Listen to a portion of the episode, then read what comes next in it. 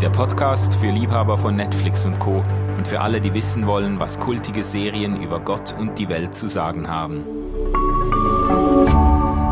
RefLab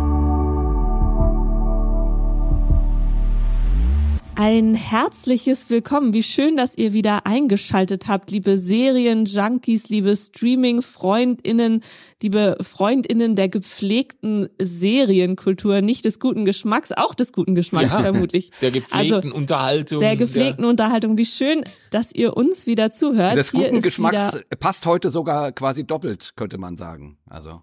Vielen Dank, dass ihr mich schon zweimal in der Stimmt. Begrüßungsmoderation unterbrochen ja, habt. das kommt ja liebe gut Herren. heute. Jana, die, the floor is yours. Das wird wunderbar. Also, wie schön, dass ihr eingeschaltet habt. Wir sind wieder da von äh, Popcorn Culture. Ich bin hier im Studio zusammen mit Manu, der sitzt mir hier gegenüber. Hallo Manu. Servus. Und natürlich äh, quasi in fast Realpräsenz auf einem kleinen Laptop-Bildschirm und dann in Realita in der Nähe von Frankfurt. Jay, Hallihallo. wie schön, dass auch du da bist. Genau. Genau, wir, es wurde ja schon angeteasert, wir beschäftigen uns heute mit dem guten Geschmack im wortwörtlichen Sinne. Wir haben uns eine Serie rausgesucht, die eigentlich noch ganz, ganz frisch ist, die 2022 rausgekommen ist. Es gibt zwei Staffeln, die zweite Staffel 2023. Und dabei handelt es sich um The Bear, King of the Kitchen, eine US-amerikanische ja, Drama-Comedy-Serie, wobei ich sie persönlich mehr dramatisch als Ja. komödiantisch finde. sehe ich so. Christoph, ja, von Christopher Storer, gerade nochmal nachgelesen. Und wie gesagt, zwei Staffeln bisher mit, ich glaube, insgesamt 18 Episoden Mhm. in beiden Staffeln. Die Serie eben heißt The Bear King of Kitchen und es geht um eine Küche. Beziehungsweise es geht um Carmi, ein, ein Koch, ein Sternekoch, ein, ein Wunderkind im, im Kochbereich, der das Lokal seines Bruders übernommen hat, nachdem dieser sich selbst getötet hat. Und ja, es, jetzt habe ich den Faden verloren, sorry. Nee, du bist, du bist right on track. Also der hat, der hat dieses Restaurant übernommen und versucht, äh, das jetzt irgendwie auf Vordermann zu kriegen. Und da gibt es dann auch immer wieder äh, Enthüllungen, was da alles schiefgelaufen ist die letzten Jahre, wie der, äh, wie sein Bruder halt auch das Restaurant nicht wirklich verantwortlich gemanagt hat und zwielichtige Dinge kommen zum Vorschein. Und, und er versucht dann mit dem Wissen aus seiner Sterneküche, versucht er irgendwie mit einem sehr chaotischen und diversen Team, äh, versucht er diese, dieses Restaurant irgendwie in die Gewinnzone zu kriegen. Und, und man, und man Was sollte sich als vielleicht noch, sehr schwierig herausstellt. man sollte, so, Ja. man sollte vielleicht noch an, anmerken, dass das, was ihr dort liebevoll ein Restaurant nennt, ja doch eher ein bisschen runtergekommenes irgendwo zwischen. Deli. An was? So ein Deli, die nennen das ja mal Ja, Deli. ja, ja, genau, genau. Aber auf jeden Fall, also ne, das ist ein Sternekoch, der wirklich äh, top of the notch ist und der äh, übernimmt nun die Küche in in einem in einem eher, naja, halt so einem Dailies, also wo man wo man mal schnell einen Sandwich holt. Ne? Ja, die sind so be berühmt für dieses Beef Sandwich oder da Genau. kommen, da stehen dann die die die die Arbeiter, die Handwerker, die Blue Collar Workers, also so Leute, die irgendwie auf dem Bau und ander, anderswo arbeiten, die stehen da Schlange, um zum Mittagessen ihr Sandwich abzuholen, so das. Genau, ich glaube, das, das Lokal hieß The Original Beef of Chicagoland. Das Ganze spielt in Chicago und man, man sieht auch reichlich Aufnahmen von Chicago, lernt auch so ein bisschen die Stadt nochmal aus ganz vielen schönen und besonderen Perspektiven kennen. Und äh, was wir jetzt auch noch nicht gesagt haben, die so ein bisschen nochmal, um euch mehr einen Eindruck von der Serie zu geben. Die Serie spielt wirklich weitestgehend in, in dieser Küche, hinten in dieser Küche, in diesem Deli, also sehr, sehr, ja, Kammerspielatmosphäre fast teilweise, ähm, sehr, sehr gedrängt, sehr eng und lebt eben auch davon, dass die HauptdarstellerInnen zum Beispiel sich auch sehr intensiv mit dieser Koch, mit der Kochthematik auseinandergesetzt haben, selber auch einen Kochkurs machen mussten, mehrere Wochen, um wirklich auch die Schneidetechniken draufzukriegen und sich auch für das, in das Gefühl einer Sterneküche so ein bisschen oder einer gut funktionierenden Küche irgendwie einzuarbeiten. Und es ist wirklich auch eine Ensemble, ein, eine Ensemble-Serie. Also es lebt von den SchauspielerInnen und von diesem Ensemble, was, was da, was da ja agiert, interagiert auch miteinander und auch in der zweiten Staffel noch mal mehr und noch mal anders und noch mal, wie ich finde persönlich viel besser noch mal miteinander ins Spielen kommt und auch bei den DarstellerInnen, da treffen uns ein paar bekannte Gesichter, nämlich Carmi Carmen Bersato, also die Hauptfigur zum Beispiel wird gespielt von Jeremy Allen White, den wir ja auch schon oder den man ja auch schon aus einigen Serien oder Filmen kennt. Woher, woher kennen wir den eigentlich? Ich, ich, ich kenne ihn auch, aber ich habe nicht, hab nicht nachgeguckt und, und, da, und dachte immer, woher kenne ich dich, woher kenne ich dich? Ja, warte, das ist der Moment, wo wir eben äh, in Shameless hat er ja, genau. Das, genau, da genau. War, dafür war er recht bekannt für die Rolle. Genau. Und, und aber auch in Law and Order irgendwie ein paar Episoden anscheinend. Ja, aber ich glaube, Shameless war schon seine, genau. seine bekannteste. Also man, man kennt ihn auf jeden Fall vom Gesicht her, wenn man ihn googelt. Also man sieht ihn und denkt so, ah ja, den habe ich schon mal gesehen mhm, irgendwie. Mhm. Und darüber hatten wir schon mal gesprochen, Manu, auch, auch einer der Haupt, der Hauptperson, Richard Jerimovic, Eben Moss Back, ich weiß nicht, wie man den nachher Backratch, ja, Backratch. Even Moss Backratch, genau. Und und John Bernthal, die beiden spielen im Punisher die Hauptrollen. Und das, das hat mich natürlich dann ganz besonders angerührt. Zwar in einer völlig anderen Rolle hier, aber das fand ich super, weil die beiden, die beiden spielen, ich glaube in der zweiten Staffel vom Punisher, nee, es ist die erste Staffel vom Punisher, da Ah. Äh, da spielt also also John Bernthal, der der verstorbene genau. äh, Bruder des Hauptdarstellers in in unserem äh, in unserer Serie hier ist der Punisher genau, selber. Also, also John Bernthal. Ist so cool, Bernthal. dass du es gerade sagst, Manu, ja. weil ich dachte immer wenn immer wenn der kam, habe ich gedacht, den kenne ich doch. Woher kenne ich den nur? Und ja, ja. und meine Assoziation war tatsächlich Superhelden, aber ich kam nicht drauf äh, und ich habe auch nicht ja, ja. gegoogelt. Von daher cool Punisher, daher ja ja.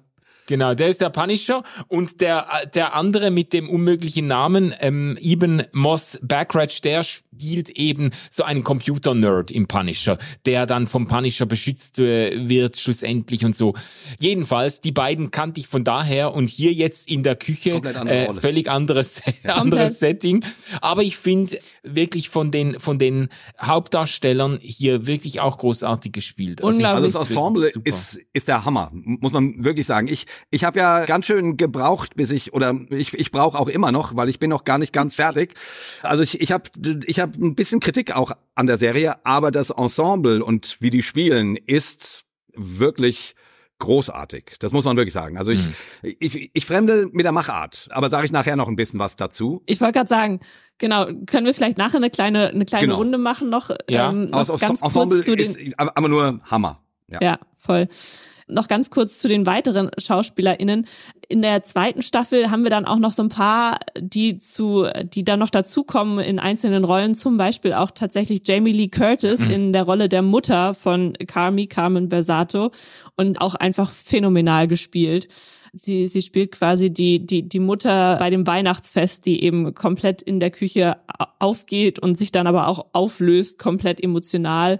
Und ja, also man hat in der zweiten Staffel dann noch so ein paar andere zusätzliche Figuren, die irgendwie in einer in einer Folge dann mal eine eine Rolle spielen, auch bekanntere Gesichter, ja, genau. also, eben auch Jamie Lee. Ja, ja ich, ich wollte genau bei dieser Folge da, da werfen die quasi mit Stars um sich. Also da mhm. ist Bob Odenkirk mit dabei, den man aus Breaking Bad und ne, das ist der der Rechts, der Rechtsanwalt und Call Better Call Saul kennt. Ähm, ah, ach so, ja, ähm, klar. Ähm, dann, ja, ja. gut, Oliver Platt spielt eh die ganze Serie über eine immer wiederkehrende Nebenrolle. Auch finde ich ein, ein großer Name, gerade im Comedy-Bereich. Und dann waren da noch, noch ein paar andere. Also Olivia Coleman spielt ja. auch mit. Ja genau dann auch in der zweiten Staffel eine, eine Rolle als Küchenchefin in dem früheren Lokal, in dem Carmi auch mal eine Zeit lang gearbeitet hat. Also Stars-mäßig oder, oder Schauspielerin-mäßig ist da schon einiges geboten. Ja. Molly Ringwald sagen. spielt in einer Folge mit. Da, das fand ich ja total witzig. Also die, die, die kennt man aus diesen 80er Teenie. Na, wie hieß der? Tom Huge oder Sam Huge? Der Regisseur, also diese diese diese ganz bekannten ähm, The Breakfast Club. Ah, ähm, genau, ja, sie ist sie ist in The Breakfast Club, ja, ja, genau. Ja, genau. Ja, und die ist in diesen ganzen Dingern in in den 80ern, in diesen Teenie Dingern ist die drin. Und dann saß sie da plötzlich in so einer Therapiestunde in in in in The Bear und ich dachte, Stimmt. woher kenne ich die? Woher kenne ich die? Und dann und dann kommt der Name Molly Ringwald und ich dachte, das kann ja wohl nicht wahr sein, ey. Das ist die noch Ach, gibt. witzig. Ja. ja, da das die, die Verbindung habe ich nicht hergestellt, aber es ist auf jeden Fall begegnet man äh, vielen bekannten Gesichtern, die man dann ab und zu mal googeln muss, um zu herauszufinden, woher man sie wirklich kennt, aber es ist es ist top besetzt. Ja, muss man sagen. Ja. Genau. Vielleicht noch zwei, drei inhaltliche Sachen. Manu, du hast schon ein bisschen was erzählt. Also Carmi versucht eben dieses Deli von seinem verstorbenen Bruder wieder aufzubauen, stellt eine neue Sous-Chefin, eine neue Sous-Köchin ein. Das ist Sydney und versucht sich eben zum Beispiel Richie, das ist der beste Freund äh, von seinem äh, Bruder, von seinem verstorbenen Bruder, aber auch gleichzeitig äh, schon sein auch sein Cousin, Cousin sein Cousin. Ja, genau. Also sie nennen sich auch nur Cousin, aber es ist auch sein Cousin. Und dann haben wir eben noch so ein paar andere Rollen. Und es ist eben dieses Ensemble oder diese, diese Rollen, die eben miteinander irgendwie ihren, ihren Weg finden, interagieren und in jeder Folge so eine andere Herausforderung irgendwie auf sich nehmen müssen. Da sind dann zum Beispiel einmal Carmi und Richard, die auf so einem Kindergeburtstag Hotdogs verkaufen müssen zum Beispiel und sich gleichzeitig noch mit ihrem, ihrem Onkel rumschlagen müssen, der irgendwie so ein bisschen als Geldgeber fungiert und irgendwie der Einzige ist, der ein bisschen Geld hat in dieser ganzen Sippe. Und da passieren dann so obskure Dinge, wie das irgendwie die Tabletten in die Limonade fallen und auf einmal die ganzen Kinder schlafenderweise auf dem Rasen liegen. Also so, so hat jede Folge irgendwie eine kleine Herausforderung und genau, und Ziel ist es eben, dass irgendwie irgendwas mit diesem Daily passiert, dass es irgendwie miteinander wieder funktioniert, dass die irgendwie eine Gemeinschaft bilden, dass die irgendwie zusammenkommen. Das ist so der grobe Inhalt der ersten Staffel. Aber jetzt nochmal dazu, was, was habt ihr so, du hast es ja schon ein bisschen ange, angeteasert, Jay, was, was waren so eure Eindrücke oder wie seid ihr so reingekommen in die Serie? Also ich persönlich bin, bin sehr begeistert gewesen. Ich äh, finde, aber das kann ich auch nachher machen. Ihr könnt auch erstmal erzählen. genau. Wie du magst. Also. Soll ich anfangen oder? Ja, voll gerne. Jay. Ja, also ich sag mal so, ich die erste Folge hat mich komplett erschlagen. Das ist ist ja eine Serie, die geht 30 Minuten in der Regel. Diese eben dieser eben angeteaserte Rückblick dauert dann auch mal eine Stunde, ein, eine Folge in der zweiten Staffel, aber normalerweise 30 35 Minuten. Und und die erste und die erste Folge hat so ein Tempo, das hat man, also das kennt man eigentlich, ich sag mal aus aus wilden Actionfilmen. Nur, dass diese Action halt auf kleinsten Raum in der in der Küche stattfindet und die ununterbrochen, also zwischen entweder entweder reden sie unfassbar schnell oder schieben ihr Essen hin und her und schneiden Zeug und äh, und und unterhalten sich währenddessen und oder schreien sich und an. schreien sich an und und so. Und und du hast dann mal so zwei Minuten zwischendrin so irgendwie Pause, wenn sie draußen stehen und und rauchen und über den Tod des Bruders plötzlich sprechen. Und dann geht's aber weiter so ne? Unfassbares Tempo. Und da habe ich echt da da muss ich ganz schön schlucken. Also da habe ich ein bisschen gebraucht. Also ich fand es von der Machart sehr gut an sich und auch durchgängig. Aber da reinzukommen fand ich schon schwierig die, die ist ja nun auch gelabelt als Comedy-Serie, hat dafür ja auch einen Emmy gewonnen. Und äh, ehrlich gesagt, als Comedy empfinde ich die fast gar nicht. Also ich finde die nicht, ja. nicht lustig. Also es gibt skurrile Situationen, mhm. das schon und so. Aber jetzt nicht so, dass man irgendwie lachen muss, sondern ich würde auch, wie du gesagt hast, Jana, sagen, okay, es ist eine Dramaserie. Und das ist ein ungewöhnliches Setting, Küche, Kochwelt oder Küchenrestaurantwelt und die, wie gesagt, Ensemble ist super. Ich habe mich ehrlich gesagt ein bisschen schwer getan in der ersten Staffel, gerade weil ich irgendwie das Gefühl hatte, für eine Dramaserie ist mir ein bisschen wenig Drama. Also, ne, also du hast zwar also Action quasi, Küchen-Action und und und das, das geht schon die Serie, sie entspannt sich dann ein kleines bisschen, also es geht nicht die ganze Serie so schnell weiter wie die wie die ersten beiden Folgen, aber aber es bleibt also Tempo ist schon ein ganz wichtiges Ding in dem Ding. In der zweiten Staffel wird das dann ein bisschen anders. Das äh, deswegen gefällt mir die zweite Staffel auch besser, muss ich sagen. Aber was ich sagen wollte war, ich habe mich dann oft gefragt, ja, aber was erzählt ihr mir denn eigentlich? Mir war ein bisschen zu wenig Substanz von dem, was sie mir erzählen wollen. Also die Machart war, war geil gemacht und spannend und auch super Charaktere irgendwie. Aber irgendwie habe ich immer gedacht, ja, hättet ihr doch lieber die 50 Minuten voll gemacht um einfach ein bisschen mehr äh, zu, zu bringen. Also da, das, das dauert dann tatsächlich die ganze Staffel, um so ein bisschen Subst also um mehr Substanz zu kriegen, wie das mit dem Bruder ist und wie diese ganzen Geschichten sind. Ich habe mich damit schwer getan, muss ich sagen. Und ich war so immer so zwischen, ja, ist gut gemacht, ist geil, aber, aber mir ist es zu stressig, ich gucke jetzt doch lieber was anderes. ich habe da zwischendrin ah, noch, eine, noch eine ganz andere Serie ge geguckt, The Curse. Auch sehr zu empfehlen, auch sehr skurril, merkwürdige Serie. Aber irgendwie, ne, weil ich dann immer dachte, oh, das ist mir jetzt zu anstrengend irgendwie. So, so ging's mir. Also, ja. Ich sage noch kurz, wie gesagt, in der zweiten Staffel kriegen sie mich dann ein bisschen mehr, auch weil sie dort sich mehr auf einzelne Charaktere konzentrieren und die dann einfach mehr Substanz kriegen, als in diesem riesen Gewusel, was du in der ersten Staffel hast. Ja. Mhm, mhm. Ja, also ich kann das nachvollziehen was du sagst, Jay, mit dem Tempo und der Intensität der Serie.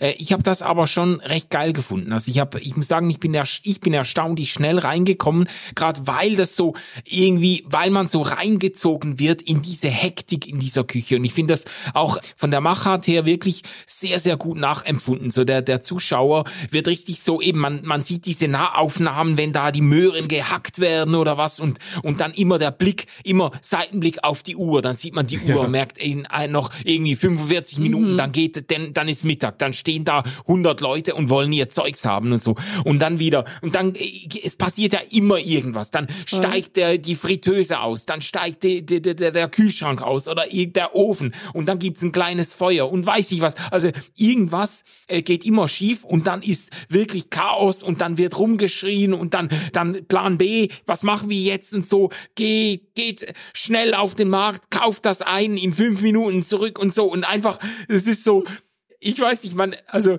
man hat wirklich so erhöhten Puls ja. und und denk, und und denkt, also in so einem Job würde ich würde ich keine 30 werden. Also es ist echt so. Ja. Ja, also es bringt der einem diese Küchenwelt schon sehr nah. Ja. Also ich weiß gar nicht, ob ich die, ob ich die überhaupt gerne so nah kennenlernen wollte, muss ich zugeben. ja, ja. Also ja, kommen wir vielleicht noch drauf zu sprechen, aber das, ja. das, das haben die auch wirklich sehr, sehr gut und realistisch, glaube ich, dargestellt. Man, man, man kriegt da wirklich so einen Einblick, was da hinter den, hinter den Kulissen so abgeht. Und das fand ich eigentlich spannend. Auch diese halt äh, dieses dieses interpersonale, diese Beziehungsdynamiken, diese Spannungen zwischen den Leuten, dann diese diese dieses unausgesprochene und alles. Und dann muss es funktionieren und man hat keine Zeit, sich jetzt da auszusprechen äh, lang und breit, aber äh, eben dann dann dann merkt man doch, wie sich so wie sich so gewisse Konflikte aufschaukeln und so. Ich ich fand das sehr spannend und habe da sehr gerne eigentlich sehr gerne zugeguckt. Ich habe ich hab dann, ich muss auch sagen, ich habe, es geht mir so wie Jay, ich habe die letzte Staffel nicht ganz fertig gekriegt, weil ich nämlich eigentlich sehr gerne Kochsendungen anschaue und das auch liebe, wie die da so mit dem Essen und so. Ich finde das ganz großartig. Aber ich habe mich von einem guten Freund überreden lassen, so eine eine eine Shake-Kur zu machen und durfte die letzten drei Tage nur mich nur von Shakes ernähren. Und da habe ich dann abends gemerkt, wenn ich mir jetzt diese Serie angucke mit diesen ganzen schönen Menüs und wie die Teller zubereiten und dann ist auch immer, sie zeigen so schön, wie sie das Fleisch anbraten ja, und so. Das und das, da habe ich also schön. wirklich, also da muss ich, da da brauche ich ein Taschen Taschentuch. Da ja. läuft also und und äh, und das konnte ich jetzt einfach in der aktuell angespannten kulinarischen persönlichen Situation konnte ich mir das nicht anschauen. Also ihr lieben äh, ihr lieben Hörerinnen, mal eine ganz große Runde Mitleid für für Manu gerade, oh. der eine Serie fertig gucken konnte, weil er so darbt und hungert. Äh, aber trotzdem es geschafft hat, heute hier zu sein, um mit euch, äh, um euch diese Serie zu präsentieren. Vielen Dank, Manu. Es genau. ist, es ist ja alles selbst auferlegt, also es, äh, es ist kein, kein Mitleid von Das Martyrium des Manuel Genau, genau. Ich guck sie dann gerne noch fertig. Das kulinarische und serienmäßige mit Martyrium, ja. Ja. Genau. Aber Jana, was hat dich gepackt? Du hast ja die Serie, das darf man ja sagen, auch Voll. vorgeschlagen. Die ist mir nämlich nicht auf dem Radar gewesen. Die läuft auf äh, Disney, Disney und ich habe mein genau. Disney-Abo äh, die letzten Monate deaktiviert gehabt. Ich musste das wieder wieder aufschalten und er hat das nicht auf dem Schirm gehabt. Aber du hast gefunden, doch, das lohnt sich. Weshalb? Ich habe also ich habe es tatsächlich empfohlen bekommen, auch auch von einem von einem Freund von mir und habe dann irgendwie mich ein bisschen darüber informiert und habe dann festgestellt, dass das tatsächlich so eine unter dem Radar Serie gewesen ist irgendwie auch im letzten Jahr. Die Serie hat jetzt ja auch, ich glaube, elf Emmys gewonnen, also wirklich abgeräumt bei den okay. Emmys und trotzdem irgendwie in Deutschland noch nicht so wirklich angekommen, beziehungsweise also schon, es wurde auch jetzt ein bisschen rezensiert, aber man, man spricht nicht so aktiv darüber, wie als wenn eine neue Staffel Black Mirror rausgekommen ja. wäre oder sowas. Entsprechend wurde mir das empfohlen und ich habe mir ging es tatsächlich auch wie euch beiden in der ersten Folge, wo ich da dachte, oh Gott, ist das stressig, so voll. Ja. Und bin aber tatsächlich bei den bei den Bildern, bei der Kameraführung, bei der Musik auch hängen geblieben, weil und da bin ich voll mit dir bei einer Meinung, Jay. Also die Kameraführung ist sehr speziell und sehr sehr gut gemacht auch einfach. Also entweder du hast diese diese Bilder von Chicago, von dieser Stadt, die nochmal so ganz anders in Szene gesetzt wird und, und die Fahrten teilweise mit sich drehenden Kamerafahrten über irgendwelche U-Bahn-Gleise und ähnliches oder durch Häuserblocks durch. Ein hervorragender Soundtrack, das habt ihr vielleicht auch schon über die Folgen hin mitbekommen, dass ich immer so einen kleinen Fable habe für Serien, die wirklich gute Soundtracks haben. Und das muss man auch sagen, The Bear hat einen unglaublich guten Soundtrack, dann ja. auch in der zweiten Staffel wirklich nochmal auch, auch richtig, richtig, richtig gut. Also da werden die richtigen Songs zur richtigen Zeit eingespielt. Ich, ich glaube, ich habe ich bin gar nicht so ein Kochsendungsfan oder guck, bin gar nicht so in dem Koch, in der Kochthematik drin. Aber ich habe so ein, so ein Fable für so Serien, die so ein bisschen Kammerspielatmosphäre haben, wo man merkt, dass irgendwie auf einem kleinen Raum viel miteinander interagiert werden muss. Und das, was bei dir, Jay, vielleicht so ein bisschen dieses Gefühl war von, hä, irgendwie ist mir da zu wenig Substanz, ist, glaube ich, bei mir so, hat habe ich, glaube ich, ganz anders wahrgenommen im Sinne von, da wird viel geschrien und da wird auch miteinander geredet, aber da wird über bestimmte Dinge eben halt auch nicht geredet. Dafür ist das, was wir in der Serie total viel drin haben, sehr viele Close-ups, sehr viele Nahaufnahmen von Gesichtern. Also du siehst bei ganz vielen Figuren, dass irgendwie sich irgendwas, dass da was in Bewegung ist, dass auch über das, was sie dann tun oder auch nicht tun, aber dass da, dass da Dinge sind und man ich hatte immer so nach nach der Folge oder nach jeder Folge immer so oder so dieses Gefühl von so, hey, ich möchte doch jetzt eigentlich wissen, was in dieser Figur vorgeht oder weshalb sie jetzt gerade so handelt, wie sie handelt. Und ich finde, das, das macht die Serie sehr gut, dass sie nah bei den Personen ist, ohne dass die Personen zu viel sagen oder dass ohne ja, das hm. super, super schnell irgendwie ausgebreitet wird. Das ist jetzt das Drama um den toten Bruder, der hat sich selber umgebracht.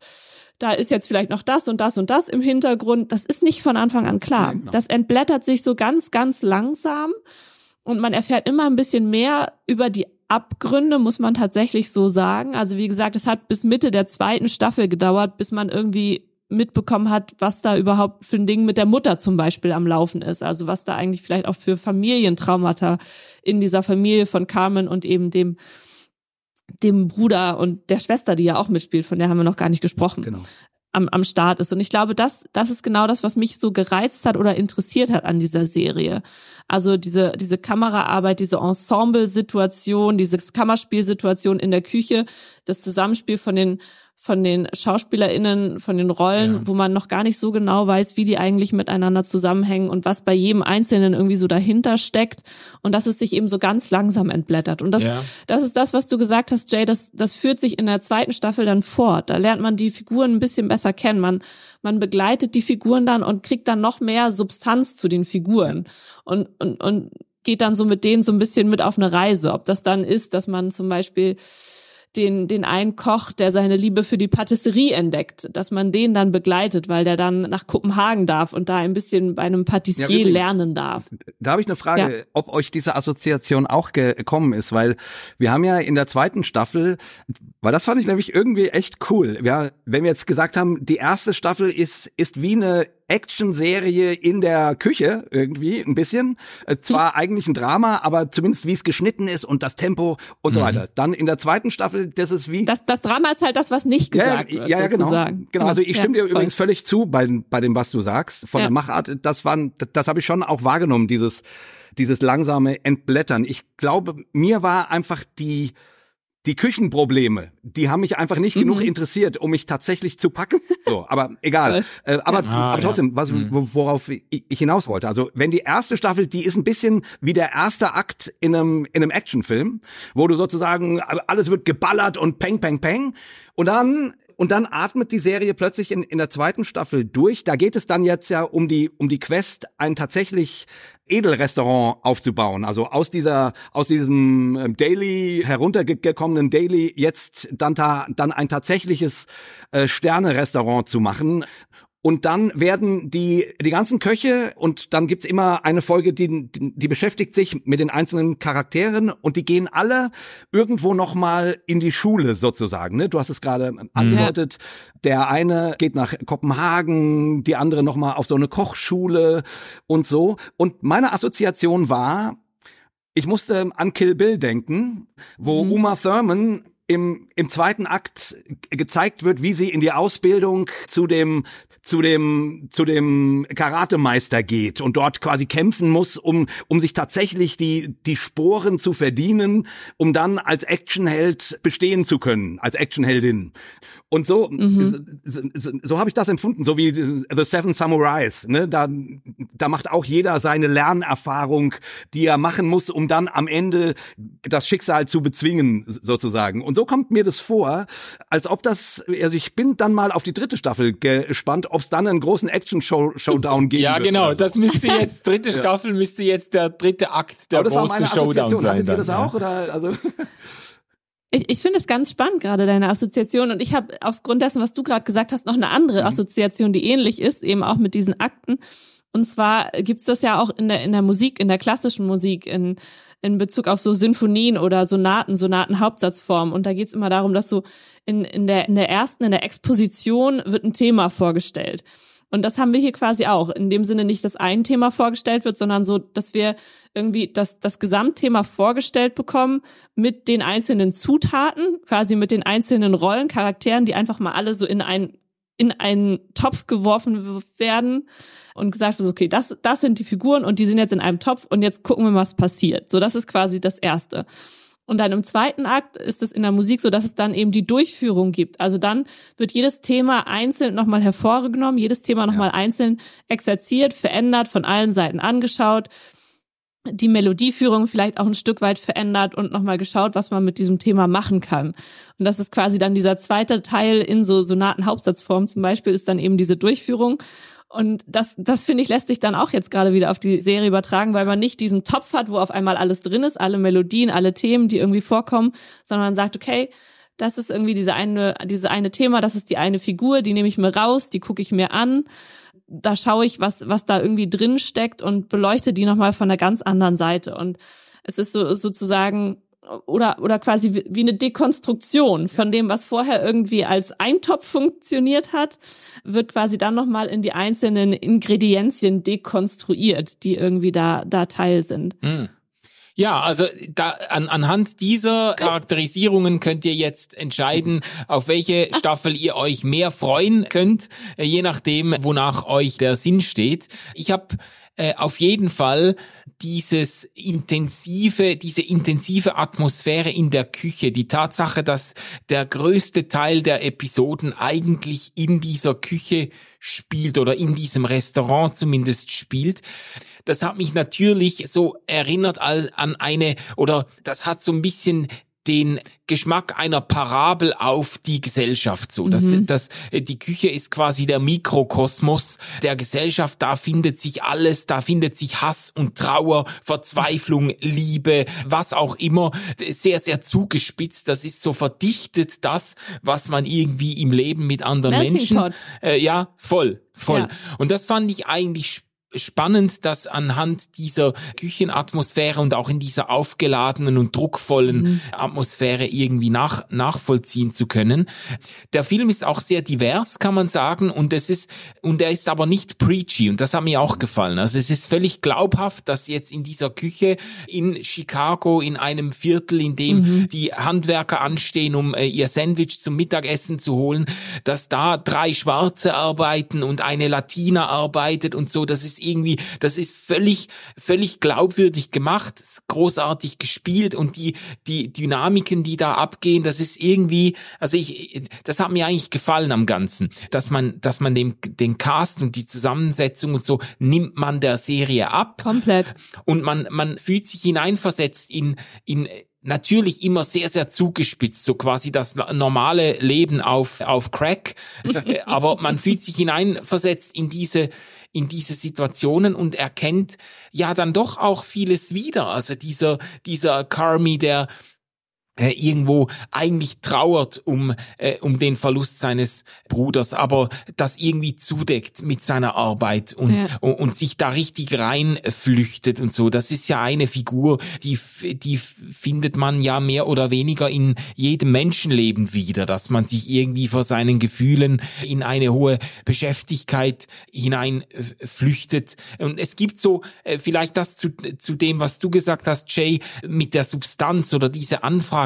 Ich glaube auch, es ist nicht so, dass der Film eine Botschaft hat, die er quasi mit, an den Fahnen ganz hoch zieht, aber es gibt so verdichtete Momente, wo man dann merkt, also in, in Gesprächen, wo man merkt, ah jetzt, da plötzlich ist dieser, der Richard hat plötzlich Krise und fragt sich jetzt anfangs der, der zweiten Staffel, fragt sich dann, wozu bin ich überhaupt gut? Was kann ich überhaupt gut? Irgendwie alle sind in irgendwas saugut und ich, und ich werde dann irgendwann vielleicht rausfaulen, weil man merkt, es braucht mich gar nicht und ich bin 45 und ich bin hier in einem, und er hat so richtig so diese, diese, diese Frage, was ist eigentlich meine Aufgabe und mein Platz im, im Leben und so. Also da, da, da kommen so klassische auch Gedanken und Gefühle aus dem, aus dem Leben wieder. ich glaube, vielleicht ist es auch das, was mich so gereizt hat an dieser Serie, auch in Bezug auf das, was du gerade vorhin gesagt hast, Jay. Es gibt vielleicht nicht so dieses ganz große Thema, was so vordergründig da ist, aber ich finde, die Serie macht ganz viele Fragen auf oder die stellt ganz viele Fragen. Also eben auch das, was du gerade gesagt hast, wo, wo will ich eigentlich hin mit meinem Leben, wenn, wenn ich vielleicht auch nie gelernt habe, was ich kann oder was mir Freude macht oder was wichtig ist, weil ich von Anfang an funktionieren musste welchen, wie, wie, ja, wie gehe ich mit Trauer um? Also in diesem Familienfall von Carmi, wie gehe ich damit um, wenn, wenn, wenn mein, mein Bruder sich das Leben nimmt und ich und ich eigentlich immer den Traum hatte, mit meinem Bruder zusammen ein Restaurant zu eröffnen. Was mache ich dann auf einmal, wenn mein, mein Lebenstraum, meine Idee von dem, wie mein Leben aussieht, auf einmal sich verändert, weil die Person, mit der das zusammen passieren sollte, nicht mehr da ist? Und, und andere Fragen, also wie eben, wie gehe ich damit um, wenn sich das Leben auf einmal verändert? Wie, wie, wie gehe ich mit Traumata um? Wie, wie funktionieren wir überhaupt miteinander, wenn, wenn da auf einmal jemand kommt, der mir meinen Rang streitig macht mit der neuen Sous-Chefin, die dann irgendwie auf einmal dazukommt und die andere Kollegin, die schon lange da arbeitet, weiß auf einmal nicht mehr, was ihr wert ist oder ob sie überhaupt noch wichtig ist für das, für das ganze Gefüge. Ja. Also das ist, das war, glaube ich, das, was ich so reizvoll fand, dass es nicht irgendwie dieses eine große Thema geht oder die Frage, wo will die Serie hin, sondern diese Rollen, diese Figuren, die da gezeichnet werden, die sind zutiefst menschlich mit ihren Struggeln und ihren Problemen. Und die Fragen, die so aufploppen bei den einzelnen Figuren, sind irgendwie für mich auch zutiefst nachvollziehbar und menschlich und so ganz, ganz intensiv eben auch dargestellt, dass dass es mir total leicht gefallen ist, irgendwie mich damit zu identifizieren oder zumindest da das Gefühl zu haben, oh krass, ja, die haben, die haben ihre, ihre Dinge am Laufen und ich habe einfach, ich bin einfach ganz nah dran bei dem, was bei denen, was deren Fragen sind zum Beispiel. Aber Also ich stimme dem erstmal völlig zu und dann ist es aber natürlich total wahrscheinlich auch sehr realistisch. Ne? Ich meine, die leben ja im Grunde 24/7 in der Küche oder für die Küche. Die schlafen zwischendrin mal kurz und vielleicht geht irgendjemand auch mal ein Bier trinken, aber im Großen und Ganzen leben die in diesem Küchenstress und das ist schon eigentlich geil gemacht mit diesem, weil diese ganzen Lebensfragen aufpoppen, aber für die ist gar nicht wirklich Platz und gar nicht wirklich Voll. Raum. Also sprich, die, die können tatsächlich nur zwischen den Zeilen oder, oder in den Mimiken abgearbeitet werden. Deswegen, Ja. ihr, ihr habt schon recht. Also die, die, also gerade diese Close-ups, die sind unfassbar gut. Also weil wirklich jeder von diesen Schauspielern mit seiner Mimik unfassbar viel ausdrückt. Und trotzdem, Ja. so als Zuschauer, spürt man das so und, und irgendwie, und irgendwie habe ich das Bedürfnis, dass ich sage, ja, jetzt beschäftigt euch doch endlich mal mit eurer Scheiße. Ähm, Und kocht nicht nur den ganzen Tag und nervt und, und brüllt euch an. Also so, ähm, weil ich irgendwie Ja, ja. denke, ja, meine Güte, ich, äh, euer Kochen interessiert mich doch gar nicht, sondern das, was, was ich in, in euren Gesichtern sehe. Aber, aber ihr habt überhaupt keine Zeit dafür. Und das ist wiederum Nee. natürlich sehr realistisch. Also da habt ihr vollkommen recht. Aber das fand ich irgendwie als Zuschauer, also für mich unbefriedigend.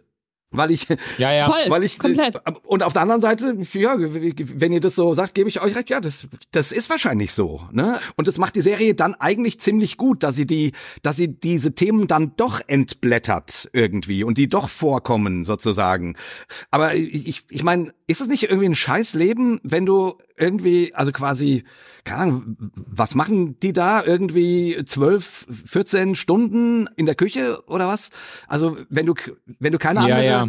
also wenn das das Leben ist irgendwie, das habe ich mich zwischendrin gefragt. Also ist, so könnte Ja. ich nicht leben, ey. Also Es, es gibt doch diese Schlüsselszene, eben die, die ich schon erwähnt habe am Anfang der zweiten Staffel, wo der, wo Carmi und, äh, und äh, Richard da, da im selben Raum sind und Richard irgendwie spät abends Carmi so fragt, ja, irgendwie denkst du je über, über Purpose nach, über, über den Sinn, Sinn des Lebens oder so und dann, da geht doch Carmi irgendwie die Treppe hoch und sagt so, Richie, ich, ich lieb dich, aber ich habe keine Zeit für sowas. Ja, genau. Und dann da geht, geht er hoch und dann kommt er wieder zurück und sagt, okay, ich habe Zeit für sowas. Und dann fangen sie an, so irgendwie eines der seltenen irgendwo auch tieferen Gespräche mit zu führen, das nicht jetzt sofort von der nächsten Küchenuhr unterbrochen wird oder so. Ja. Aber das, das ist schon, ich, das ist schon so, es ist sehr, es bleibt wenig Raum, aber es ist ja auch irgendwie eine realistische Beschreibung, ich würde jetzt sagen, der Lebensrealität vieler Menschen oder mindestens gewisser Lebensphasen, wo, wo, also ich, ich kann mich gut erinnern, jetzt schon, wenn man Familie hat, ist es bei vielen, ist es die Kleinkinderphase, wo man wirklich das Gefühl hat, ja, meine Fresse, ich würde mir gern mal wieder Gedanken machen über den Sinn des Lebens, aber ich habe nur drei Stunden geschlafen, ich kann, ich kann nicht mehr, ich bin am Ende, ich bin, wenn, wenn funktionieren, wir, es war so, es gab so die Zeit, wo wir immer gesagt haben, wo, wo, wie soll ich sagen, wo man dann von Beziehungen und, und, und äh, Familien gesagt haben, ja, man darf nicht nur funktionieren. Und ich habe dann immer gedacht, ja, funktionieren ist das, das höchste der Gefühle. Das ist alles, was ich brauche im Moment. Aber äh, da, da läuft's ja auch so, dass man dann irgendwie, äh, dass man gar nicht die Zeit hat, irgendwie bei sich anzukommen. So. Voll, vielleicht ist, also das, das habe ich auch im Nachdenken über die Serie, habe ich auch so ein bisschen darüber nachgedacht, dieser, dieser Funktionsmodus. Also, dass, dass wir ja aber auch, wir häufig irgendwie, und das, das ist halt eben Melting Pot oder in der Nutshell, dass wir irgendwie so in unserem Funktionsmodus sind und diese ganzen Fragen, die ja doch immer mal wieder aufploppen und wo man sich immer mal wieder fragt, so, hey, wa was ist eigentlich gerade mein Purpose? Was, was ist eigentlich gerade irgendwie mein Hintergrund?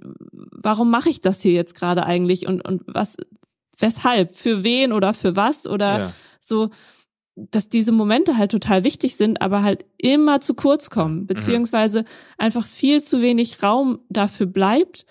Und ich glaube, das, das wird halt da in der Serie so auf den Punkt gebracht oder überspitzt vielleicht sogar auch, weil das eben natürlich ein Beruf ist, dieses, dieses Kochen, was man, glaube ich, nur machen kann. Du hast es gesagt, Jay, die sind 14 Stunden in der Küche, die schlafen. Was, wie lange schlafen die? Maximal fünf Stunden, oder? Die gehen dann um fünf schon wieder in der Küche und sind doch nicht vor zwölf im Bett. Lass die vier Stunden schlafen oder sowas. Der Bäcker Ähm, hat Ja, ja, ja sogar sein, sein Bett aufgebaut, äh, weil er, Ja, ja, weil er genau. mehr Zeit haben wollte, um Donuts zu machen. Also Genau, ja, voll. ja, voll. und vor allem sie mehr, mehrere Darsteller äh, oder Figuren in dem in der Serie, die träumen ja auch vom Ja. Kochen. Genau, Also die wachen ja. dann auf mit irgendeinem Rezept im Kopf oder weiß nicht was. Genau. Voll. So, was ich, was ich sagen wollte, ist, dass, dass du dieses, diesen Job eben auch nur machen kannst, wenn du hundertprozentig dabei bist. Ja. Also wenn irgendwie dein, dein, dein ganzes Leben oder deine ganze Energie, alles, was du hast, deine komplette Leidenschaft irgendwie in diesen Job fließt. Und das natürlich auch immer das natürlich dann sozusagen alles zusammenbringt in dieser Serie und dann eben diese Fragen nach Sinn oder ist es das überhaupt, wenn du dich mit so 100 Prozent einer Sache verschrieben hast, dann zu überlegen, warum tue ich das eigentlich, bringt natürlich dein ganzes, dein ganzes Lebensgefüge, dein ganzes, deine ganze Ja. Existenz komplett ins Wanken. Ja. Aber ist es nicht Wahnsinn? Ich meine, gerade in der ersten Staffel, wo die quasi in so einer Schabracke arbeiten. Ich meine, also wenn das jetzt das Edelrestaurant ist, wo man sagt irgendwie, wow, also hier, wir sind bekannt äh, für das edelste Essen sonst wo oder so, ne? Oder irgendwie so ein, also irgendwie sowas Großes dahinter steht. Aber die rackern sich jeden Tag, keine Ahnung, 14 Stunden um die Ohren, ja, für so Sandwiches halt, ne?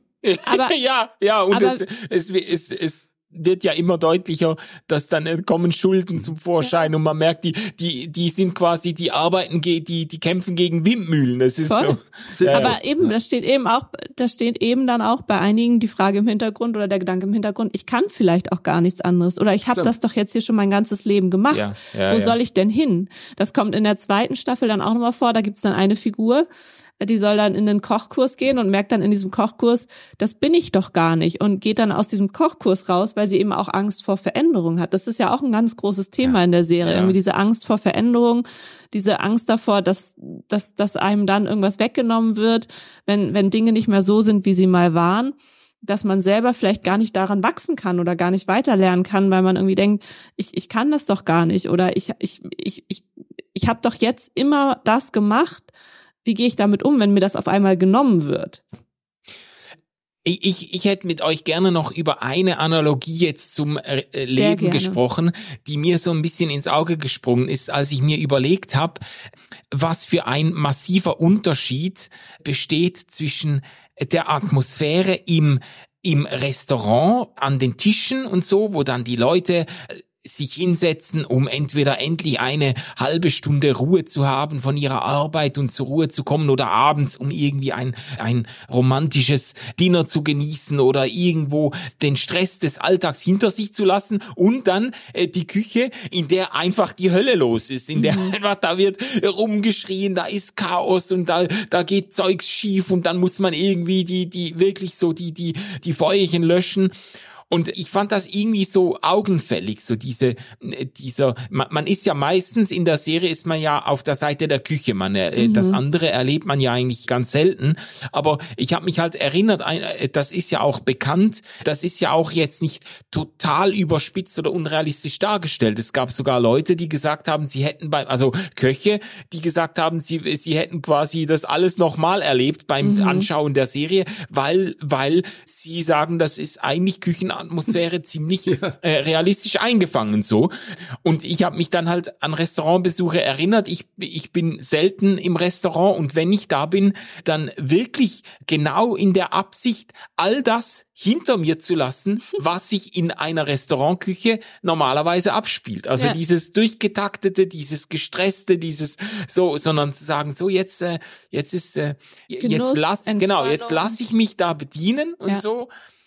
Und dann ist mir in den Sinn gekommen, dass es zumindest gewisse Parallelen gibt zu auch zu meinem Alltag als Pastor, den ich erlebt habe im Blick auf Gottesdienste, Gottesdienstvorbereitungen, in denen ich teilweise auch unter Hochdruck mit Zeitnot und sch- gestresst, manchmal wirklich nahe der Verzweiflung, weil ich wusste, ich habe jetzt eigentlich nur noch ein paar Stunden. Und dann stehe ich vor 400 Leuten und muss eine Predigt halten und ich ich habe noch nicht mal eine zündende Idee und so Wie oft habe ich mir um vier Uhr morgens den Wecker gestellt, um eine Predigt noch fertig zu schreiben, die einfach nicht geboren werden wollte in der Woche vorher oder für die ich keine Zeit gefunden habe. Und dann habe ich auch oft das Gefühl gehabt, ich habe mir die derart aus der Seele geschnitten, diese Predigt, oder derart abgerungen.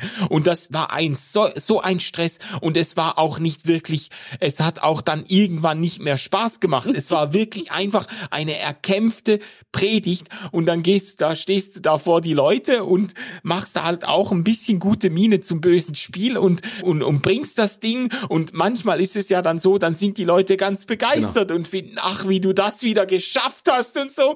Und man äh, neigt natürlich dann dazu, von seinen Kämpfen vielleicht nicht unbedingt so zu erzählen, sondern die Leute einfach still, still bewundern zu lassen. Und äh, das ist aber auch, ich habe da gedacht, ja, so wie ein Teller aus dem Rest, aus der Küche ins Restaurant geht und dann die Leute erstaunt und, und, und erfreut, kann das bei einer Predigt auch sein, aber es wurde ein Preis dafür bezahlt. Wenn die wüssten, ne? wenn die wüssten, ja, wenn die wüssten, ja, was das gekostet hat. Übrigens, Manu, Dankeschön, dass du das mal so erzählst und Dankeschön, dass das anderen Leuten auch so geht, weil bei mir sieht auch fast jede Predigt so aus, dass ich entweder eine Nacht durch, äh, durchschreibe oder sozusagen mir den Wecker dann morgens um vier stelle genau wie du es äh, erzählt hast, äh, um irgendwie dieses Ding fertig zu kriegen. Also ich, vielen Dank, ich bin nicht alleine. Das ist schön. es ist ein seltener Fall der Dreieinigkeit hier im Podcast. Oh, oh schön. ja. ähm, ich habe mich immer sehr alleine damit gefühlt damals als Pastorin, wenn ich meine, meine Kolleginnen alle schon irgendwie am Donnerstag oder am Freitag ihre Predigt fertig hatten und bei mir immer klar war, ich schreibe am Freitag und wenn ich Freitag noch nicht fertig bin, dann schreibe ich eben am Samstagabend und wenn ich am Samstagabend um elf noch nicht fertig bin, dann gehe ich ins Bett und stelle mir den Wecker auf vier oder auf fünf und dann schreibe ich halt Sonntagmorgen, ja. wenn, wenn das noch, wenn das Kind noch nicht geboren ist. Ja, ja, ja. Und, ja, genau. Und dann ja, und dann wird im Zweifelsfall auch vorne irgendwie in der ersten Bank noch mal kurz was gestrichen. Ja, wenn ich das Gefühl, wenn ich das ja, Gefühl habe, das passt dir jetzt gerade gar da nicht. Da kommt ja während einem Lied kommt dir noch ein guter Gedanke und dann mit dem Stift noch schnell kritzeln und hier noch. Oh, ich geht das auch so. Mann, ist das geil. Ey. Voll. Das ist wunderschön. wunderschön. Und ja. ich finde das gerade, fand das gerade total schön, dass du das nochmal eingebracht hast, weil ich glaube, es ist, es ist nicht nur dieses, dieses Geborenwerden von der Predigt, das ist natürlich nun sehr, sehr, ich finde die Analogie sehr, sehr schön und ich finde es sehr, sehr treffend, sondern auch so in, in Bezug auf andere, andere Konstellationen, dass, dass dieses, dieser Kontext, diese Küche in sich, äh, dass das so ein inneres Gefüge oder so ein inneres System hat, ist, was es halt häufig auch in kirchlichen Kontexten oder in Kirchengemeinden gibt, was was nach außen eine ganz andere Wirkung hat und was man auch meistens gar nicht versteht, wenn man nicht selber irgendwann mal Teil da war oder wenn man nicht selber irgendwann mal hinter die Kulissen geschaut hat oder irgendwie mal selber mitgekocht hat sozusagen ja. in diesem ja. gemeindlichen Kontext. Ja. Das, das finde ich auch sehr treffend. Du wolltest was sagen, äh, Jay? Äh, nee, ich wollte einfach, ich wollte im Grunde eigentlich genau das sagen, was du auch gerade gesagt hast, Jana, dass diese Analogie schon irgendwie also dann witzigerweise bringt es mir die Serie tatsächlich sogar noch mal ein bisschen näher, weil weil dieser Unterschied, wie du das genannt hast, äh, also zwischen zwischen dem Dinierraum, also zwischen dem Restaurant und der Küche und dann und dann könnte man sagen zwischen der Kirche und der Kirchenvorbereitung da sind doch schon echte Parallelen da, ne? Die Leute kommen dann, um um, um, um einen schönen Gedanken zu hören, um, um, um loszulassen in der Kirche, um mhm. sich zu, um sich auch bedienen zu lassen durchaus, ne? So, so, so mal, so mal die ganze Woche habe ich, habe ich gerackert. So jetzt, jetzt will ich mal konsumieren, sag ich so. Jetzt ein bisschen häppchenweise hier ein bisschen Gnade, da ein bisschen Gottesliebe, genau. hier ein bisschen Hoffnung, und, und ein schönes Lied dann noch eine hier. kleine Soße drüber und dann die Predigt und so und und und die armen Kerle, die in der Küche stehen und das Ganze quasi zu, zubereiten, sind halt dann dafür verantwortlich verantwortlich, ne? dass man dort, ja, ja. dass die anderen dort loslassen können. Das ist auch irgendwie schön und äh,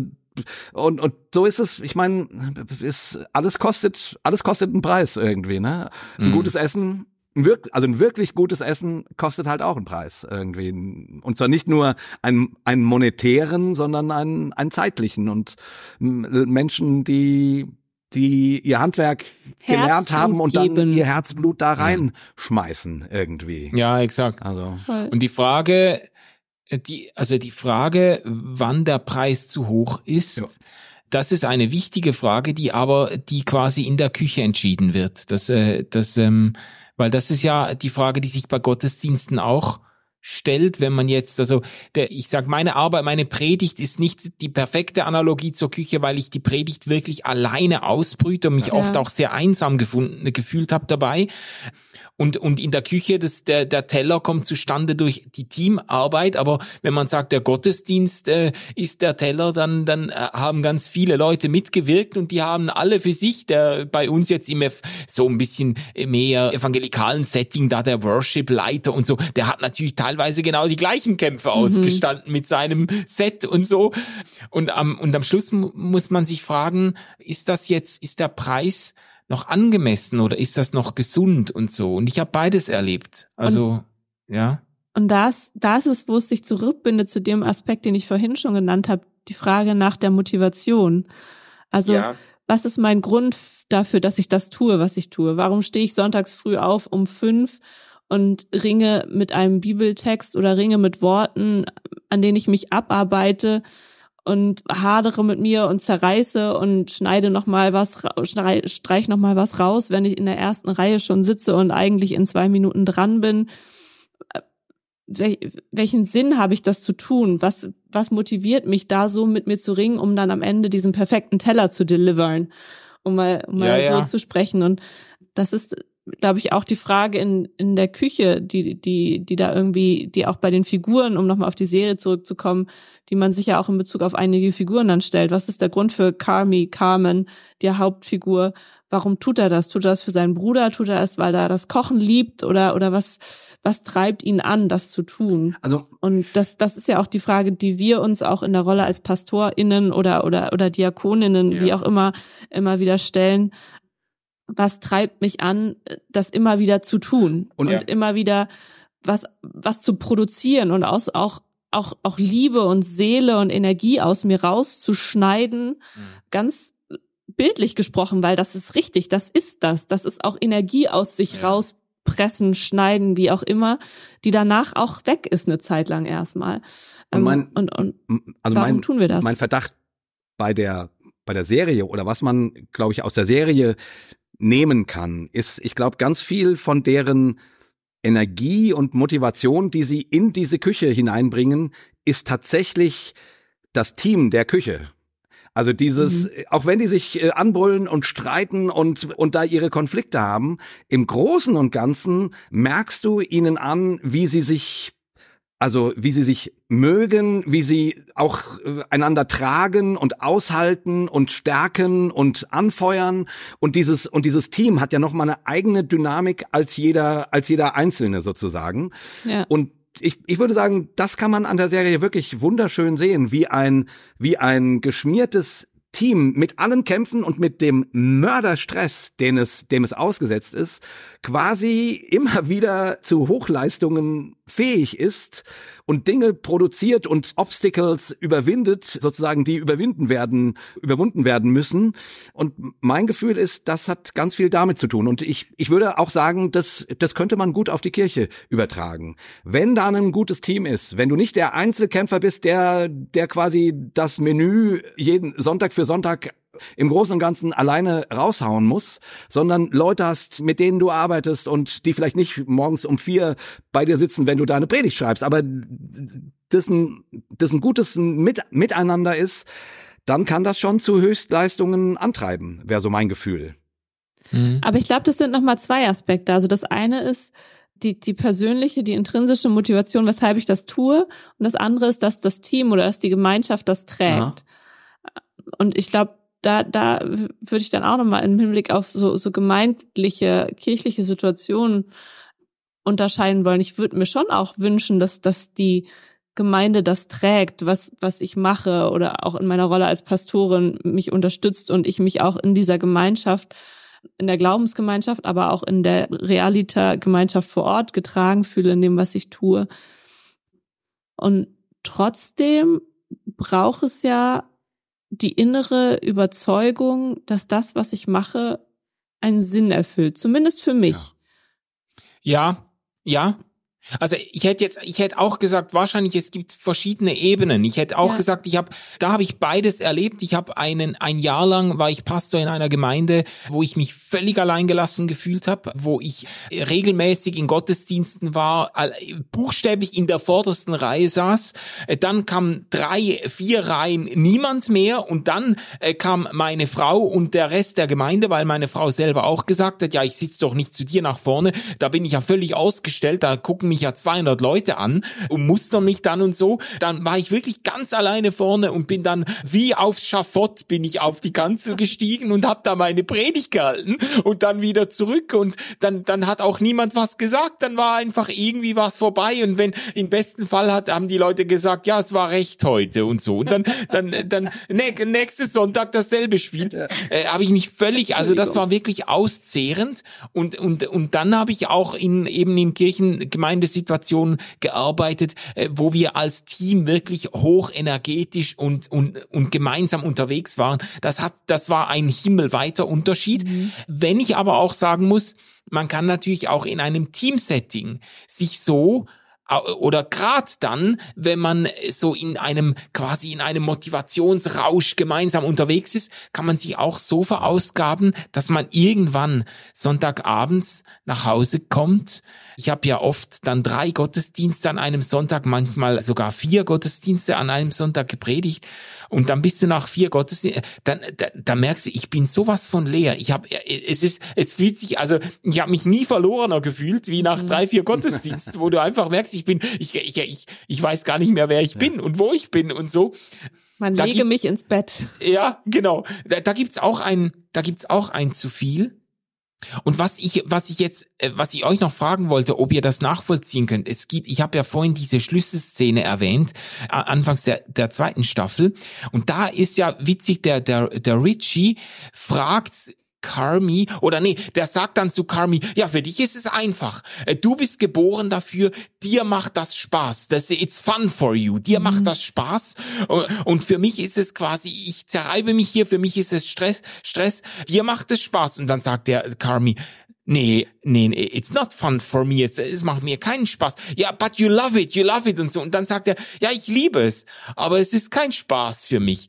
Und ich war, ich, es witzig, als ich das geguckt habe, habe ich gedacht, ich weiß, irgendwie, glaube ich, weiß ich, was er meint. Es gibt Dinge, die man irgendwie liebt, wo man weiß, dass, dass irgendwie, ich kann das gut und vielleicht bin ich sogar berufen oder bestimmt dazu, das zu machen, aber es macht nicht immer Spaß. Es ist so, also ich fand es eine witzige Unterscheidung so im, äh, im Blick auf die Diskussion, die wir jetzt führen. So Ich habe noch eine Rückfrage an dich. Hattest du nach diesen so drei, vier Gottesdiensten oder so, wenn du so, so ganz leer warst, hattest du dann auch das Gefühl, diese, diese, diese Motivation, die innere oder dein, dein, so auch vielleicht so spirituell oder motivational ausgebrannt zu sein? Also war das dann auch, kam das dann auch irgendwann?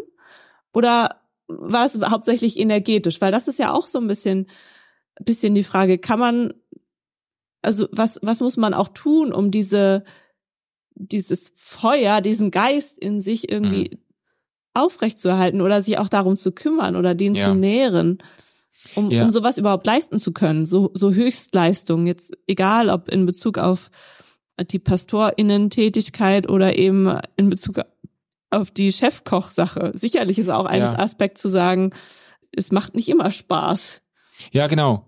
Genau, also ich kenne ich kenn eben wirklich beides. Ich kenne ja A- Abende, wo ich total erschöpft war, aber sowas von glücklich, Ja. weil ich das Gefühl hab, hatte, ich, ich, ich konnte den Leuten etwas geben. Äh, Natürlich auch de, das äh, nicht völlig selbstlose Gefühl, dass man irgendwie äh, eine halbwegs gute Falle gemacht hat, dass man irgendwie, dass man, äh, dass man sich nicht blamiert hat, dass es irgendwie, dass man die Bude gerockt hat oder wie auch immer so. Das ist auch ein geiles Gefühl und ich, ich kenne das auch so wirklich total äh, völlig erschöpft, aber glücklich ins Bett zu sinken. Aber ich kenne das auch nach so einem Marathon, Gottesdienstmarathon nach Hause zu kommen und zu denken, ich würde mich jetzt gern betrinken. So, also irgendwie, weil irgendwie es ist, es ist einfach Leere. Tabula rasa, keine. Ja, Leere. Ja. ja. Kennst du das auch, Jay? Ja, ja, natürlich. Ich kenne das gerade jetzt nicht unbedingt von Gottesdiensten, weil ich dort nicht so, also wir, wir haben, wir haben bei uns, wenn es dann, also mal zwei oder so, das ist auch schon anstrengend genug und gerade wenn man eben tatsächlich wenig geschlafen hat, weil man morgens um vier Uhr aufgestanden ist ja. und so weiter, ne? Aber ich kenne das vor allen Dingen, wenn ich von Konzerttouren nach Hause kam. Ne? Ah, ja. Keine Ahnung, zu der Zeit, als wir noch so fünf oder sogar sechs Konzerte am Stück gemacht haben, waren dann quasi eine Woche auf Tour, äh, haben dann Sonntag das letzte Ding gespielt und, und am Montag war ich, lag ich quasi tot in meinem Bett und da war nichts mehr. Ne? Ich habe mhm. sechs, sechs Abende wirklich alles gegeben, alles rausgelassen ja. und wirklich und und dann war nichts mehr da und ich und ich bin jedes Mal in in ein Loch ge, gestürzt, wo ich äh, aus dem ich dann mühsam die nächsten Tage irgendwie wieder herauskrabbeln musste, also weil das so anstrengend war emotional. Ja, krass. Also von daher ich ich kenne das schon auch. Also und, und, und ich und ich nehme an an jeder der also gerade der eine sehr, der eine Arbeit vollzieht, wo er ganz viel aus dem Inneren gibt. Ich glaube, das ist nochmal ein Unterschied, ja. ob du meinetwegen jetzt nichts dagegen, aber ob du in der Verwaltung Zahlen zusammenzählst und so weiter, so, oder ob du eben so ganz viel aus deinem Inneren gibst, weil dann, dann, ja. dann, da macht man sich ja automatisch ein bisschen leer. Ich glaube, es ist auch eine Frage der Identifikation mit dem, was du tust. Also ja. wie hoch ist wie hoch ist meine Identifikation ja. mit meinem ja, Beruf, stimmt. mit meiner, meiner Arbeit, mit meiner Arbeit, genau. die ich leiste. Wie, wie stark ist das Teil von mir oder, oder speise ich da eben, wie du gesagt hast, auch aus meinem Inneren, aber wie hoch identifiziere ich mich auch mit dem, was ich da produziere, so ja. die, sei es Musik oder sei es das Wort, das eben man selber geschrieben oder gedacht oder zusammensiniert hat oder eine Überzeugung, für die man auch eintreten muss nach außen hin, eine gewisse Gesinnung, die, die sichtbar wird nach außen, mit der man selber immer aber auch Projektionsfigur nach außen ist und und auch Identifikationsfigur eben für diese Glaubensüberzeugung oder für diese Idee, für das, was man, was man produziert, was man nach außen trägt, aber wofür man ja auch persönlich ein Stück weit steht als Person in dem Moment. Ja. Das ist, glaube ich, dann auch immer, auch immer ein Aspekt. Ich hatte also ähnlich so ein bisschen, ich hatte die Situation, als ich vor ein paar Jahren als Pastorin dann irgendwann, da gab es unglückliche Gemeindesituationen und es war klar, ich muss irgendwie aus dieser Gemeinde raus und ich bin dann auch krank geworden, aber das ist dann auch so ein Moment gewesen, wo ich so gedacht habe, hey, ich habe jetzt zehn Jahre lang mich ausbilden lassen fast. Also zehn Jahre Ausbildung mit, mit Vikariat und Studium und allem hinter mir, weil ich diesen Beruf ausüben will und bin jetzt irgendwie in der Situation, wo ich auf einmal das Gefühl habe, ich bin hier bin hier an der Situation irgendwo gescheitert oh ja. und muss jetzt gucken, so wofür mache ich das eigentlich nochmal? Also wo, wo ja. ist das nochmal, was ich irgendwie gerade, was irgendwie mich zehn Jahre durch Ausbildung getragen hat, ist irgendwie durch eine bestimmte Situation auf einmal weg und und ich muss das dieses Feuer irgendwie wieder reaktivieren oder ja. reaktivieren diese Energie oder muss danach irgendwie erstmal wieder suchen, weil weil das irgendwie auch ein Stück weit verloren gegangen ist. Und ja. Ja, und du bist dann eben wie Luke Skywalker, der zu Yoda geht, bist du zu zum RefLab gekommen, um um um, um Ja, vielen Dank für dieses, dieses wunderschöne Star Wars. Sage ich jetzt nichts zu. Ja, das war auch nicht auch nicht ganz ernst gemeint. aber weiß ich jetzt gar nicht. Aber was ich noch ja. na, also also eine, eine Szene, die ich noch sehr schön fand, vielleicht so zum Abschluss, die auch irgendwie ganz gut dazu passt. Es gibt dann in der zweiten Staffel, dann wird ja auch der Richie sozusagen nochmal in die Ausbildung in, in, in das beste Restaurant der Welt geschickt und er muss dort die ganze Zeit irgendwelche Gabeln putzen, so, ne? Polieren, und, ja. Und, und er macht dann einen einzigen Scheißjob und er, und es macht ihm, und er, und er findet es albern und so weiter und so fort, ne? Und, und dann gibt's dann die Szene, wo sich die, wo sich also dieses Restaurant, das ist ein anderes Restaurant, also als das von Kami, wo die sich dann quasi treffen, um den Abend zu besprechen, welche Gäste sich angemeldet haben. Und ich, ich fand das also rührend. Dann wird dann erzählt, ja, da kommt der und der Promi, das und das und alle so, ja, okay, Namen aufgeschrieben, so und so, ne, ne, ne. Ja, und dann kommt hier ein, ein Pärchen, die sind Lehrer oder irgendwie was, so, sowas ganz Normales. Ja, und wenn wir ihren Instagram, wir haben ihren, ihren, ihren Instagram-Kanal angeschaut und daraus wird ersichtlich, die haben monatelang darauf gespart, heute Abend in einem Drei-Sterne-Hotel-Restaurant essen gehen zu können. Und oh, ich will, sagt der Boss von dem ganzen Laden, ich will, yeah. dass Sie heute Abend keinen Pfennig zahlen müssen. Wir machen Ihnen den besten Abend Ihres Lebens. Und alle so, yes, Chief, ne? Also, yes, Chef. Sehr so, schön. Und, und da, und, und da hatte ich dann wirklich doch Pipi in den Augen, weil ich irgendwie dachte, ja, okay. Also wenn das dann nicht nur um die Kunst des Kochens geht und auch nicht nur um den Betrieb aufrecht zu erhalten, sondern wenn es das dann tatsächlich gibt, dass man das Ganze macht, um um Menschen glücklich zu machen. Und jetzt nimmt man dieses Paar und und die haben gespart und man man sagt, nee, deren Geld wollen wir nicht die kriegen heute den besten Abend ihres Lebens einfach serviert. Und da, und da habe ich gedacht, ja, das, das ist doch, also das hat mich an, angerührt und ja. ne, weil ich dachte irgendwie, okay, dann ist es eben nicht nur Business, sondern Leidenschaft und Berufung und Menschenliebe irgendwie. Also mhm. ja, das wollte ich noch mal ja. noch kurz erzählen, weil mich das echt berührt hat.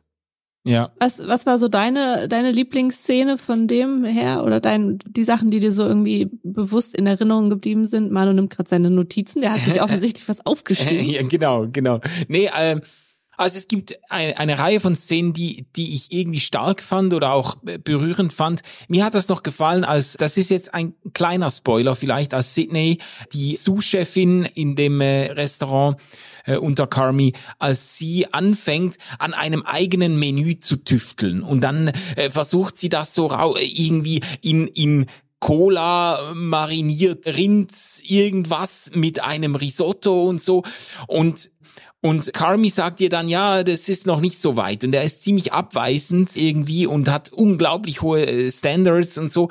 Und ich fand das einfach eine schöne Szene, als sie dann eigentlich so überzeugt ist, dass ihr das gut gelungen ist, dass sie, die, dass sie den Teller einem Gast im Restaurant einfach serviert und sagt, ja, wir hatten das über und stellt ihm das hin. Und der stellt sich dann eben als ein äh, Restaurantkritiker heraus, der das Restaurant ausgerechnet für dieses Menü in, über den grünen Klee lobt. Und dann kommt das, da fliegt das natürlich auch auf, weil dann deutlich wird ja, die hat ihm das quasi serviert, obwohl Carmi gesagt hat, ja, äh, der der, der Tisch, der, der, das Menü ist noch nicht, ist noch nicht so weit. Aber ich fand das schön, dass sie, die ist ja sehr viel jünger, eine ganz junge Frau, dass sie an ihr, an ihr Produkt so geglaubt hat, dass sie wusste, das kann man Leuten auftischen so und das, war, ja. das fand ich eine, einen schönen Moment auch der, des irgendwie der, der Selbstgewissheit so dass man weiß nee egal was der jetzt sagt ich finde das ist richtig gut so ja. Voll. Ich habe auch so zwei Folgen eigentlich, die ich unglaublich gut fand. Auch die, von der du erzählt hast, Jay, die Folge, in der Richie Richard eben zum Lernen in dieses Sterne-Restaurant geht. Und er ist eben nicht in der Küche, sondern er ist eben im Service. Und da gibt's so ein paar Szenen, die total rührend sind, weil es eben bei ihm ganz viel um die Frage geht, so, warum mache ich das eigentlich? Oder was, was, was ist eigentlich meine Aufgabe im Leben? Ja.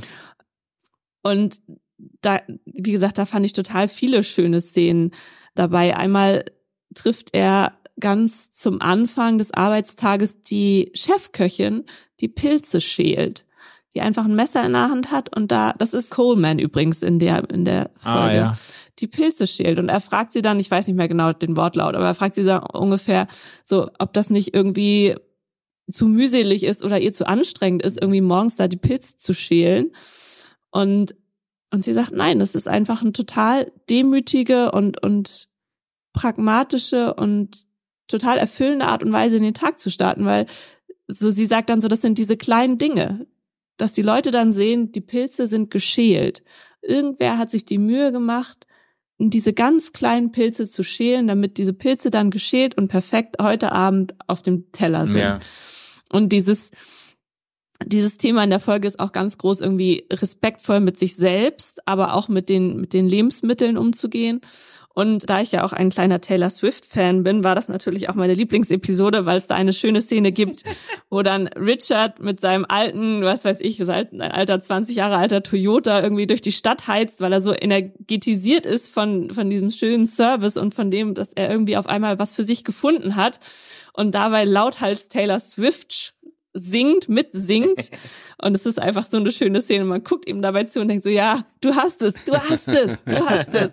Ja. Das ist schön. Und ja. genau, und auch eine schöne Episode, wie ich fand, wie der Patissier, wie Marcus in, in die Lehre geht nach, der darf dann nach Kopenhagen beim Patissier und lernt dann so, so Patissier-Sachen und Backen und dem Marcus dabei zuzugucken, ähnlich wie du das gesagt hast, Jay, äh, Manu dabei zuzugucken, wie er dann so sein, seine, seine Süßspeisen entwickelt, wie er so rumexperimentiert und dann hier an dem Kuchen und an dem Donut, der dann runtergeschmissen wird oder zertreten wird, aber dann trotzdem daran weiterarbeitet und ja, ja, ja. genau, das, das, das fand ich auch war auch so super schön zu beobachten, weil sich das dann eben auch durch die anderen Episoden weiterzieht. Darf ich auch noch eine Sache erzählen, die, die ich, die ich wirklich ganz großartig fand, in der schon mehrfach erwähnten Rückblick-Folge, Folge, genau, die zu Weihnachten spielt, wo es wo es ein, wo es ein großes Familientreffen eben in dem Haus der Mutter von, von, von Kami gibt.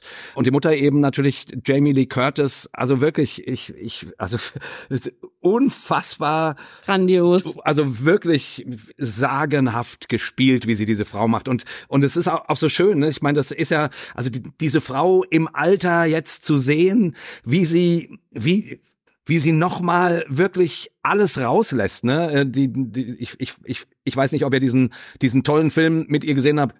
Everything, Everywhere, Where, All at Once. All at Once, genau. Äh, da ja. spielt sie ja, ja, auch so eine Wahnsinnsrolle. Also und ich, ich finde es einfach einfach fantastisch. Eine, eine alte Diva, die, die jetzt echt keine Hemmungen mehr kennt irgendwie. Wirklich toll. Und die dreht vollkommen frei in der Episode. Ja, genau, also die wirklich. richtig frei dreht und, und das tut sie dann auch ja dort. Und das fand ich dann so interessant, weil das spielt ja quasi vor der Zeit, als dann Kami in, in diese, in diese, in, in diesen Beef-Schuppen kommt, ne? Und du siehst quasi so, wie sie die Küche führt, ne? Und wie die Kamera dort ist. Also du hast dann immer außerhalb der Küche werden relativ langsame und schöne, ruhige Gespräche geführt. Und in der Küche ist der Teufel los. Und zwar sie quasi, und, und, und zwar sie quasi alleine. Und sie ist alleine in der Küche. Sie ist ja, alleine genau. in der Küche und brillt und brüllt immer, fuck, fuck, give me the fuck, ne? Und, und, und, und, und die, die Kinder schütten den Alkohol weg, weil die natürlich viel zu Damit viel... Damit sie nicht die fünfte Flasche Rotwein Genau, weil sie viel zu viel trinkt. Aber da habe ich so gedacht, Ah ja, okay. Wenn du so aufgewachsen bist, dann kannst du auch so eine Küche führen. Also dann als Kami sozusagen, der, der hat sein Handwerk bei der, bei der Küchenmeisterin ja. gelernt und damit irgendwie auch die Nerven entwickeln müssen, um, um tatsächlich dann so einen, so einen Küchendasein, so ein Küchenchef sein zu können. Weil das, was sie, ja. sie dort abzieht, ist quasi zu Weihnachten exakt dasselbe, was du sonst in einer riesenvollen Küche erlebst, wo ganz viele Leute miteinander werkeln. Das macht die dort quasi im Alleingang mit den drei Leuten, die gerade durch die Tür kommen. So, weißt du so. Also das, das fand ich noch mal einfach einfach schön, weil das dem Ganzen so ein bisschen Geschichte gibt. Wisst ihr, was ich mhm. meine? Also, also Voll. da guckst du quasi, du siehst den vorher in der Küche agieren und alles Mögliche und plötzlich kriegst du dazu ein bisschen. Verstehst du es? Genau, mhm. verstehst du es und kriegst ein Stück Geschichte und, und merkst, ja. ah, okay, ah, da, ah, alles klar. Das fand ich, das fand ich schon auch bemerkenswert. Also überhaupt ist das meine Lieblingsfolge. Also ich finde die, die ist unfassbar reich. Also, boah. Ich glaube, wir binden den Sack jetzt mal ja, zu. Wir sind hier schon bei, bei einer Stunde 16 wieder. Ich bin ganz froh, dass ihr euch auf die Serie eingelassen habt. Ich glaube, Jay geht mit, mit mehr Gedanken, positiven Gedanken zu ja. der Serie raus, als er eingestartet ist in die, in die Folge. Ja. Das, das freut mich. Ja, ich freue mich jetzt tatsächlich, also jetzt habe ich das tatsächlich auch schon, aber ich werde sie jetzt ja noch fertig gucken, die zweite Staffel. Und da freue ich mich jetzt richtig drauf, gerade nach unserem Gespräch. Also das ist. Äh, Voll schön. Hm. Das macht mich froh. genau. Und wir, ja, wir legen euch die Serie sehr ans Herz, wenn ihr Lust auf Essen habt und nicht gerade in einer Shake-Fastenkur seid. Äh, wenn ja. ihr es aushalten könnt, dass das Tempo sehr hoch ist, wenn ihr Lust auf einen guten Soundtrack habt und auf tatsächlich gute Kameraeinstellungen und, und, und eine gute Machart und ja auch so, so Interesse an so einer Serie habt, die sich so mit der Zeit entblättert und die auch in der zweiten Staffel den Mut hat, sich auch nochmal vom Stil her neu zu erfinden. Mhm. Genau. Ja, ganz genau. In diesem Sinne, ganz herzliche Empfehlung und wir hoffen, ihr hattet Freude an unserem Gespräch. Wir hatten es auf jeden Fall. Das nehme ich jetzt einfach mal so vorweg von meinen ja. Kollegen. Ja, ja durchaus. Und, sag mal, und äh, am Ende könnten wir noch mal fragen, gibt's eigentlich noch Karten für das für, für das RefLab äh, Festival? Äh, nein, nein, nein. Es ist es ist nein. es ist erfreulich und traurig gleichzeitig. Wir haben wir sind total ausverkauft. Und das, für äh, Freitag schon. Äh, ja, ja, Freitag und Samstag ist äh, dicht. Ja, nächstes Mal, wenn wir das durchführen, dann werden wir uns größere Räume besorgen. Aber es ist ja auch schön, wenn wenn mal eine, sage jetzt mal, ein großer Ansturm herrscht auf eine kirchliche Veranstaltung. Wir freuen freuen uns einfach, dass Menschen kommen. Jo, und ja. zwar jetzt auch so viele, dass wir nicht vor 30 Menschen sitzen und das Gefühl haben, warum machen wir das Genau, nochmal? genau. genau. Ähm, und was auf jeden Fall zugänglich sein wird, ist die nächste Folge. Die wird nämlich am RefLab Festival aufgezeichnet und die kriegt ihr dann, wenn äh, alles läuft, wie wir es geplant haben, im März zu hören. Und bis dann wünschen wir euch eine, einen frohen, anbrechenden Frühling, hoffentlich. Bestimmt, bald. bestimmt bald. Macht's ganz Macht's gut. Tschüss. Tschüss. Tschüss. RefLab